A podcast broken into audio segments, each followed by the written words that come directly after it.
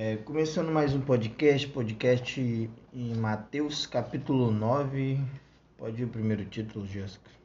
Jesus cura um paralítico. Jesus entrou num barco e atravessou o mar até a cidade onde morava. Algumas pessoas lhe trouxeram um paralítico deitado numa maca. Ao ver a fé que eles tinham, Jesus disse ao paralítico: Anime-se, filho, seus pecados estão perdoados. Alguns mestres da lei disseram a si mesmos: Isso é blasfêmia. Jesus, percebendo o que pensavam, perguntou: Por que vocês reagem com tanta maldade em seu coração? O que é mais fácil dizer? Seus pecados estão perdoados ou levante-se e ande? Mas eu lhes mostrarei que o Filho do Homem tem autoridade na terra para perdoar pecados. Então disse ao paralítico: Levante-se, pegue sua maca e vá para casa. O homem se levantou e foi para casa. Ao ver isso, a multidão se encheu de temor e louvou, e louvou a Deus por ele ter dado tal autoridade aos seres humanos. Caraca, Jesus foi o bichão mesmo aqui. Que além dele ter, ter. Ele fez exatamente as duas coisas. Tanto falou que os pecados do cara tinham sido perdoados, como ele, ele disse com autoridade: levante-se ande. O cara levantou e saiu andando, levando a maca dele para casa ainda por cima.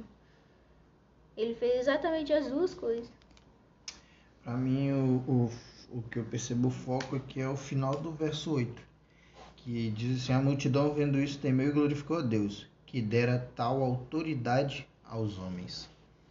Aqui descreve bem a perspectiva que as pessoas tinham de Jesus, que eles não viam ele simplesmente como filho de Deus, eles viam ele como um profeta, mais um, mais um dos enviados de Deus como profeta, tal. É, só que isso também descreve bem a realidade, que Jesus estava aqui em forma carnal, que ele era homem. Jesus ele não fazia as coisas apossado do, do mérito de ser Deus. Por mais que ele fosse Deus, ele vivia como um homem. Então, tudo que ele fez foi baseado no seu relacionamento com o Pai. E é isso aí. Mais alguma coisa ou próximo título? Não, próximo. Jesus chama Mateus. Enquanto Jesus caminhava, viu um homem chamado Mateus sentado onde se coletavam impostos. Siga-me, disse-lhe Jesus. E Mateus levantou e o seguiu. Mais tarde, na casa de Mateus, Jesus e seus discípulos estavam à mesa, acompanhados de um grande número de cobradores de impostos e pecadores. Quando os fariseus viram isso, perguntaram aos discípulos: Por que o seu mestre come com cobradores de impostos e pecadores? Jesus ouviu o que disseram e respondeu: As pessoas saudáveis não precisam de médico, mas sim os doentes. E acrescentou: Agora vão e aprendam o significado desta passagem das Escrituras. Quero que demonstrem misericórdia e não que ofereçam sacrifícios, pois não vim para chamar os justos, mas sim os pecadores. Algum comentário? Uh -uh. Isso aí é, é muito engraçado, porque o povo ele tá vivendo uma vida tão regrada, tão, tão, tão é, metódica e monótona de obedecer regras, regras, regras, que eles esqueciam do principal, que era misericórdia. Porque eles viviam tão baseados nas regras que eles não estavam nem para nada, né, vamos dizer assim. Para eles vamos cumprir as regras e ponto. Eles não tinham o, o, o olhar de misericórdia, eles, não, eles se esqueciam que é amar ao próximo como a nós mesmos. É, e eles viviam a vida dessa forma, né? Tanto que é onde Jesus vem advertir que o que eles estavam esquecendo era de um, de um atributo principal que Deus tem e que ele deixou aos homens, que é a misericórdia. Eu achei legal essa parte de dele dizer que, que pois não vim para chamar os justos, mas sim os pecadores. Me faz pensar o quanto o Senhor dá uma chance de mudança para uma pessoa, não tem? Quando ela tá literalmente ali perdida, afundada no pecado. Jesus vem dar uma segunda chance para a pessoa poder mudar tudo aquilo ali que um dia ela já foi, que é morrer, né, para ela mesma e renascer como filho, como filho de Deus. Uma pessoa que está disposta a passar por processo de mudança. Acho isso demais, cara. Passar pro próximo? Pode ir. Discussão sobre o jejum. Os discípulos de João Batista foram a Jesus e lhe perguntaram: Por que seus discípulos não têm o hábito de jejuar como nós e os fariseus?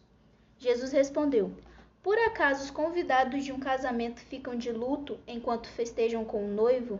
Um dia, porém, o noivo lhe será tirado, e então jejuarão. Além disso, ninguém remendaria uma roupa velha usando pano novo. O pano rasgaria a roupa, deixando um buraco ainda maior, e ninguém colocaria vinho novo em velhos recipientes de couro. O couro se arrebentaria, deixando vazar o vinho, e os recipientes velhos se estragariam. Vinho novo é guardado em recipientes novos, para que ambos se conservem. Essa parte aqui que eu li mais cedo que não, não sei porquê, mas não, não consegui colocar na minha cabeça, não entrou na minha cabeça, eu não consegui entender, para falar a verdade. O que especificamente? Tudo.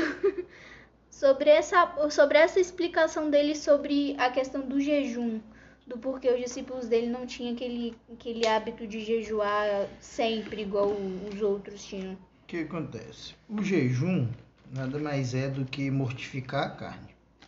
Só que o intuito do jejum é dizer, vamos dizer assim, uma forma metafórica, que eu posso explicar, uma forma simples. O jejum é você dizer para Deus que você está com saudade dele. É como se você olhasse para Deus e dissesse, você matasse o seu eu para que Deus fosse glorificado, fosse mais vivo em você. Então, automaticamente os discípulos estavam com Deus do lado deles, Jesus. Então por que, que eu iria jejuar como os outros estão jejuando? Se eu estou no meio da festa, eu já tenho aquilo que eu quero. Que eu jejuo para ter Jesus perto de mim, próximo de mim, vamos dizer assim simplificadamente. E eles já estavam com Jesus ali, então eles não tinham a necessidade de jejuar como os outros estavam jejuando. Que os outros estavam querendo se aproximar de Deus. A, a, a ideia é simplesmente essa. Eu jejuo para me aproximar de Deus. E os discípulos eles estavam próximos de Deus, de Jesus. Então eles não tinham necessidade em certos momentos específicos de jejuar, como mas, os outros jejuavam. Mas eis a questão, me veio uma curiosidade na cabeça agora. Se eles faziam isso porque eles já estavam perto de Jesus e Jesus né, era Deus, encarnado em homem, mas naquela época eles ainda não sabiam que Jesus era filho de Deus. Ou sabia já? Nos você diz nesse momento aqui que eles estão conversando. É. tipo, não faria muito sentido, eu faria. É porque, na verdade, o que, que acontece? Culturalmente, quando você segue um mestre, você é um discípulo, você obedece aquilo que o seu mestre te disse, te manda fazer. Então, automaticamente, eles não estão jejuando porque Jesus não está mandando eles jejuarem, entende? Hum, isso então, pela minha cabeça. Então, como e aí entra a explicação que eu dei. Por que, que Jesus não estava mandando ele jejuar? Aí o, o, próprio Jesus vai explicar o porquê. Então, então ele, ele vai deixar claro o porquê da história. Porque também a pessoa tem que entender o quê? O, o enredo ele vai descrevendo. Você olha assim, parece que tá, tá, já está entrando em outro mas não é. Ele diz, ó, podem estar tristes os convidados para o casamento enquanto o noivo está com eles Dias, porém, virão em que o noivo lhes será tirado, e nesses dias jejuarão. Por quê? Eles vão começar a jejuar querendo a proximidade com ele, querendo ter ele mais próximo. Mas ali eles estavam com ele. Aí ele vai continuar dizendo algo que, a, a olho nu, vamos dizer assim, parece que está mudando o assunto. Ninguém põe remendo de pano novo em roupa velha, pois o remendo rompe a roupa e faz-se maior o rasgo. Nem se põe vinho novo em odres velhos do contrário, rompem-se os odres, derramam-se o vinho e os odres se estragam, mas põe-se vinho novo em odres novos e ambos se conservam. Ele está falando a mesma coisa. O que, que ele está falando? Primeiro, o que, que é o odre? O odre é um. O, o odre é o recipiente onde vai receber o vinho. Só que aí ele vai falar do pano, do remendo que vai ser colocado, que é o pano velho e o odre velho também. Se, se você botar na, um, algo novo naquilo ali, vai se romper. Por quê? O que, que ele está falando? Está falando de mentalidade de transformação. Se o homem, o homem que é o odre e o pano velho, se ele não mudar a mentalidade que ele tem, continuar fazendo as coisas com a mentalidade que ele sempre teve, se Jesus começar a mostrar para ele revelações, coisas que ele haveria de mostrar logo em consequência, o, cara, o homem não ia entender e ele ia se corromper ou ele ia ficar perturbado da cabeça. Ou então nem ia conseguir buscar direito, né? Sim, então o que, que é o X da questão? Je Jesus Primeiro ele tá mudando a mentalidade dos caras. Jesus não quer saber. Aí foi o que ele disse lá atrás, assim, ó. Misericórdia quero e não sacrifício. O que, que ele está dizendo? Primeiro eu quero mudar a sua mentalidade para depois você fazer as coisas com a mentalidade correta. Eu não ponho vinho novo em odre velho. Eu não ponho pano novo em, em, em remendo novo em pano velho. Por quê? Se eu começar a te entregar as coisas que eu tenho para te entregar com a mentalidade que você tem, você vai continuar sendo a mesma pessoa errada. Porque você tem a mentalidade errada. É aquela passagem do outro capítulo que diz o quê? Que tem entre as duas portas, a porta estreita, a porta larga. E tem gente que nem encontra. Por quê? Tá fazendo as coisas que acha que é certo. O que foi ensinado que é certo. Mas a mentalidade está errada. Isso é um odre velho com, com vinho novo. Você está fazendo aquilo ali que Deus mandou você fazer, que Ele te ensinou, mas a sua mentalidade está velha, está errada. Então você está tá inchando, igual o vinho faz. O vinho fermenta e enche e estoura. Por quê? Não compreendeu qual é a verdade. É a mesma coisa que uma pessoa que recebe um dom de Deus e praticamente usa do jeito errado, porque acha que está usando certo. Sei lá. E é tão engraçado que o odre aqui, ele é um, uma bolsinha de couro. É tipo assim, por isso que se o vinho fermenta, ele, ele, ele se rompe. Ele rasga. Porque é, é um couro que resseca. Tipo, e o couro remete à carne, entende? A carne do homem. Então, a, a, carnalidade do homem, vamos dizer assim. Então, se Deus entrega um vinho novo, uma revelação nova, algo novo para o homem, e ele está na mesma vida superficial, ele não vai conseguir entender, ele vai ele vai se ficar perturbado. Ou seja, não vai adiantar nada se a pessoa estiver fazendo o, jejum para se aproximar mais de Deus com uma mentalidade antiga. É, Sim, aí imagina ali naquele coisa. momento se Jesus vai lá e fala para eles, jejum, jejum, igual os fariseus estão jejum, igual todo mundo jejua. Aí os caras vão jejuar naquela mesma mentalidade, eles não vão saber o tá porquê, o porquê de fato. Uhum. Então, primeiro você tem que ser ensinado para depois você viver. Você não pode viver para depois ser ensinado. Agora eu entendi. Vamos passar para o próximo. Jesus cura em resposta à fé. Enquanto Jesus ainda falava, o líder da sinagoga local veio e se ajoelhou diante dele. Minha filha acaba de morrer, disse, mas se o Senhor vier e puser as mãos sobre ela, ela viverá. Então Jesus e seus discípulos se levantaram e foram com ele. Nesse instante, uma mulher que havia doze anos sofria de hemorragia se aproximou por trás dele e tocou na borda de seu manto pois pensava: se eu apenas tocar em seu manto, serei curada. Jesus se voltou e, quando a viu, disse: Filha, anime-se, sua fé a curou. A partir daquele momento, a mulher ficou curada. Quando Jesus chegou à casa do líder da sinagoga, viu a multidão agitada e ouviu a música fúnebre. Saiam daqui, disse ele. A menina não está morta, está apenas dormindo. Os que estavam ali riram dele. Depois que a multidão foi colocada para fora, Jesus entrou e tomou a menina pela mão, e ela se levantou. A notícia desse milagre se espalhou por toda a região. Algum comentário? O primeiro que eu tenho aqui não é fúnebre, é fúnebre. Ah, é. ah, eu me embolo toda com as palavras. Não, a primeira coisa é que você pode fazer o comparativo, né? Nessa história, a mulher tinha 12 anos que tinha o, o, o fluxo de sangue. De sangue e a menina 12 anos de idade. Que morreu. É. O 12 anos é o primeiro ciclo da mulher, né, de vida, que é onde ela começa a entrar na fase menstrual. E assim, né, vamos dizer assim. A maioria, né? A, teoricamente. Algumas é diferente, algumas na mais cultura cedo. judaica, na cultura judaica a menina tá virando mulher, moça, é. moça no caso, né? E a mulher, e a mulher do fluxo de sangue tinha 12 anos que ela estava vivendo nesse ciclo de, de, de, hemorragia. Imagina, cara, 12 anos. Sim, e gastando. 12 anos afastada da família, né? Sim, gastando tudo que tinha. Algo que era ser para algo que era para ser apenas um momento para ela ficar quieto, confortável, né? Por que que acontece? Muita gente não entende isso. Eles pensam que esse negócio é, de, de separar a mulher, que a mulher está impura, era alguma coisa, algo ruim. Não foi. Quando Deus fez isso, eles estavam no Egito ainda, no, no deserto ainda, perdão. E aí quando Deus dá essa lei, na verdade é para proteção da mulher, para o bem-estar da mulher, porque o, o, imagina a mente que os caras estavam vindo, mente de escravo, saindo do Egito, totalmente perturbado em relação a, a princípios, vamos dizer assim. Eles estavam vivendo aquilo ali, conhecendo, tendo novas experiências e conhecendo as novas regras, né? Então, você imagina as mulheres no deserto naquele tempo, naquela situação toda. Quando chegava nesse período, os maridos delas, na sua grande maioria, na ignorância ou talvez não. Queria nem saber.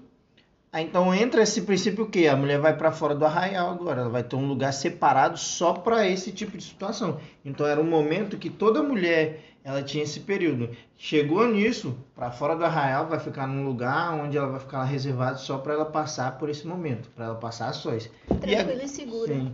E a grande maioria das mulheres não gostam de ter contato com pessoas nesse período, ficam muito irritadíssimas. Então aquilo ali era um momento de proteção. Só que agora você para e pensa, algo que era para ser para proteção, um momento ali de, de cuidado e tal, se estendeu para 12 anos, virou um, um, grande sofrimento na vida dela. Porque no, naquela época a mulher ela não podia voltar para casa enquanto o, o fluxo dela não parasse, né? Sim. Imagina, 12 anos afastada da família. Sim, e aí entra uma, uma criança, né? Uma vida. Porque você para e pensa, se você comparar, a menina tinha 12 anos e ela tinha 12 anos que estava nesse fluxo. Então, a menina nasceu, cresceu, viveu tudo, tinha que viver, morreu. Cara, ali, na, basicamente, nós estamos vendo duas mortes. Porque foi uma vida inteira, 12 anos, uma vida de 12 anos que morreu para a mulher e uma vida de 12 anos que morreu que criança. era uma, criança. Então ali são dois paralelos, são duas mortes.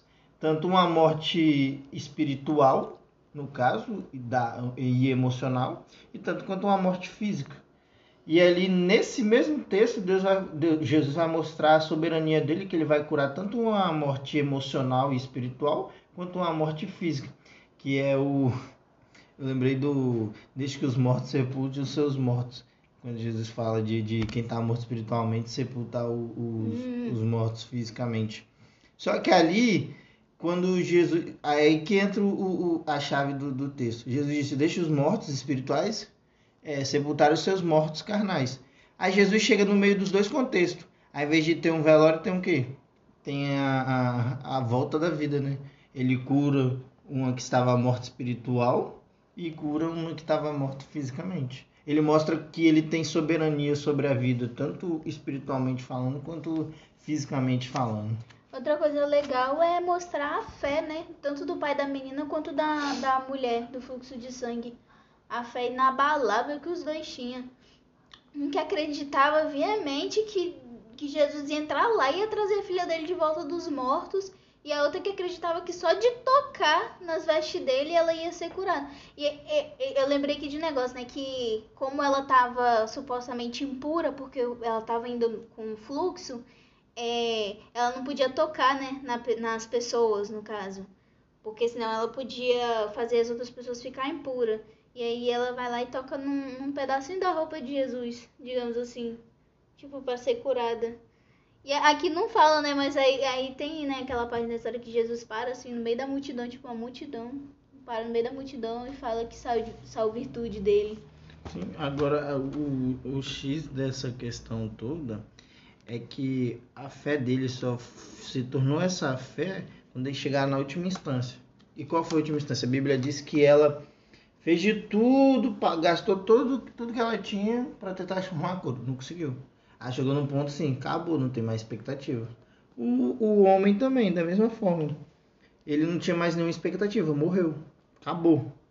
Então, a única saída que tinha, Jesus. Acabou, não tem mais outra solução. Aí é onde entra a questão da, da, da glória ser toda direcionada.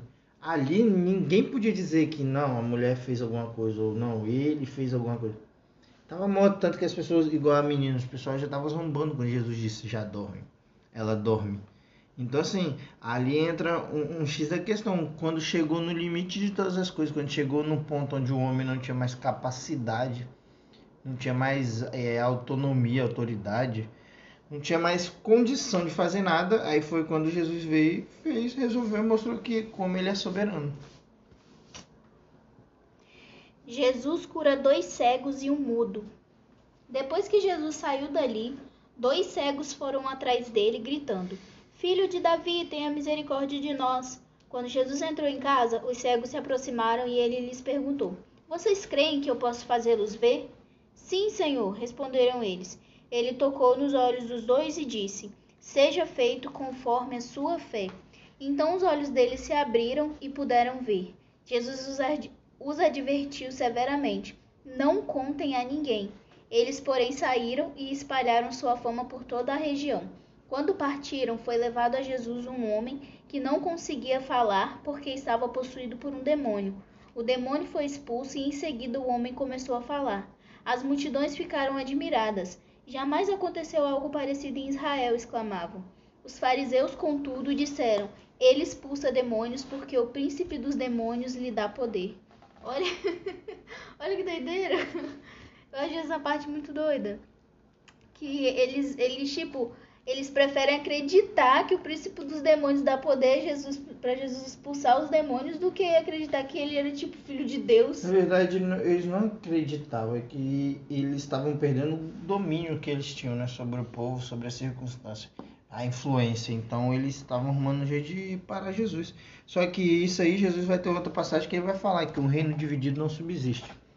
Não tem como ele tá ele ser é, um príncipe ali, né? Ser um, um filho, algo linkado a, a demônios e, e, expulsar demônios. Primeiro que não tem nem lógica. Segundo que é o que Jesus disse, que um reino dividido não subsiste. Então não tem como coxar para dois lados. E, e, o interessante aqui é que Jesus vai deixar claro para os rapazes, ó, seja vos feito conforme a vossa fé todo, a todo momento, todo texto, você vai ver que existem várias circunstâncias diferentes, várias apresentações diferentes para Deus mostrar a sua soberania. Tem momentos que ele vai lá e cura a pessoa que está incrédula, tem momentos que ele vai lá e cura a pessoa mediante a fé da pessoa, tem momentos que ele vai lá e cura a pessoa que é, está possessa, que está sobre o, sobre o domínio debaixo né, do domínio de, do, de, de um demônio. Então, assim, ele, ele vai demonstrando em várias experiências, várias passagens, que ele é soberano a todas as coisas. Ele pode, a pessoa ela pode estar de um jeito por causa de um domínio espiritual, como pode estar do mesmo jeito sem ter um domínio espiritual. E mesmo assim Jesus curar as duas circunstâncias. Só que o, o, aí eu acho engraçado que ele fala com, com os dois cegos é aquela mesma coisa que eu comentei no outro podcast. Não conte a é, ninguém. Não conte a ninguém. Aí os caras vão lá e sai falando para todo mundo. Tipo, isso é uma, é uma questão muito engraçada, porque Jesus, como homem, ele conhecia a humanidade, ele conhecia a, a, a tanto os limites quanto as formas, as particularidades do ser humano. E ele entendia e ele usava isso ao seu favor, a favor do reino, né, vamos dizer, né? não ao seu favor em si. Então ele usava algumas técnicas de saber que estão dentro da sabedoria.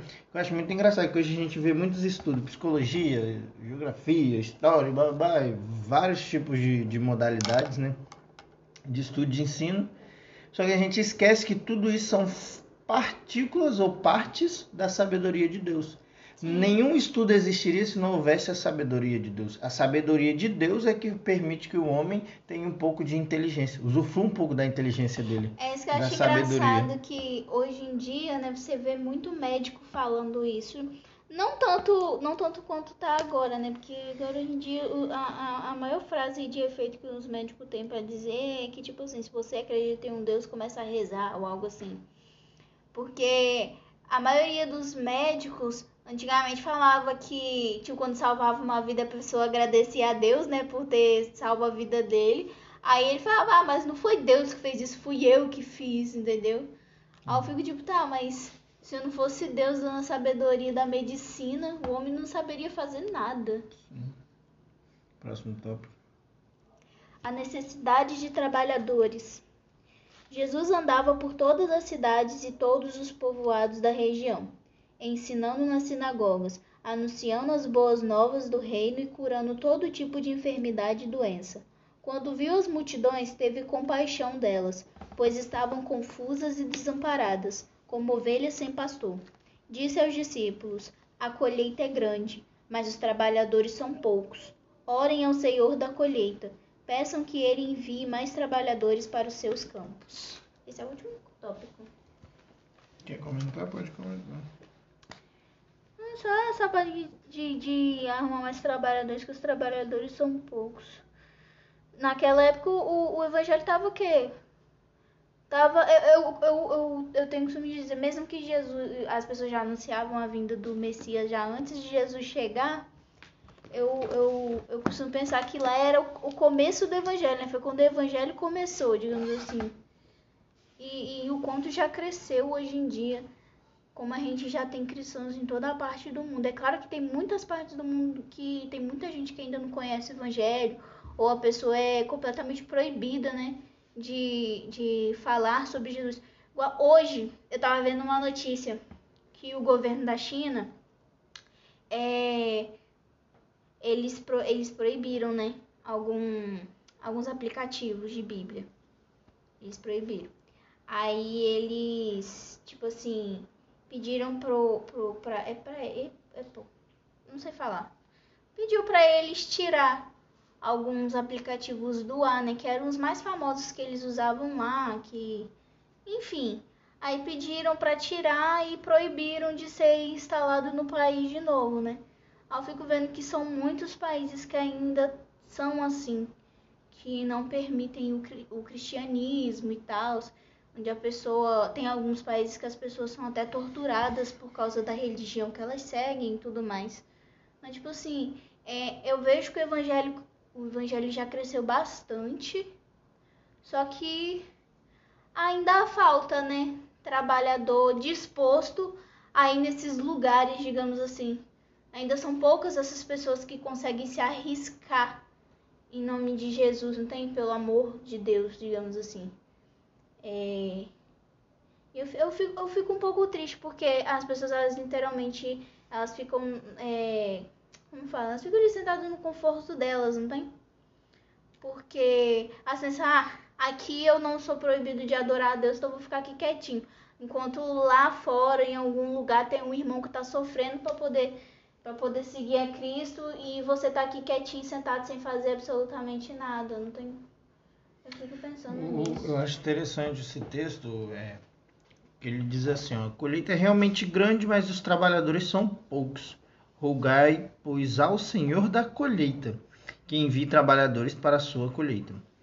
Ele, o, o que ele deixa mais claro ressaltando é que nós representamos os trabalhadores, não o dono. O grande problema hoje é que as pessoas pensam que o evangelho é, é que a partir do momento que você assume a religião, as boas notícias, o evangelho, eles pensam como se fossem os donos ah não, é, é assim, assim, assim, as coisas são da forma que eu penso, da forma que eu digo, é do meu jeito, do jeito que eu quero. Mas esquece que tem que quem já está trabalhando tem que rogar ao dono da, da seara para que ele envie trabalhadores para a sua seara. Então a gente tem que tirar essa, essa, esse senso de, de senhorio daquilo que não é nosso. Porque nós pensamos que as coisas de Deus são nossas. Não são nossas. As coisas são de Deus e nós somos herdeiros. Agora, o, o evangelho, a pregação do evangelho, as pessoas, as vidas são de Deus. Nós somos trabalhadores, aqui baseado nesse texto, para servir a Deus. Nós não estamos aqui para fazer conforme. Ninguém chega no trabalho e faz o que quer. Você faz segundo aquilo que o seu superior te ordena, porque ele é o seu superior. Então, não é eu não vou chegar no meu serviço e vou fazer o que eu quero, porque segundo a minha expectativa, a minha perspectiva é a forma correta de se fazer, e o que está sendo feito ou o que outra pessoa pensa está errado. Eu sou trabalhador, eu só obedeço, eu só sigo o que ele me, me ordena para fazer. É, e é isso. Acho que finalizamos. Tem mais algum comentário? Não. Então é isso. Quase batemos 30 minutos, mas graças a Deus Tamo junto, é nós. Boa noite. Queroses.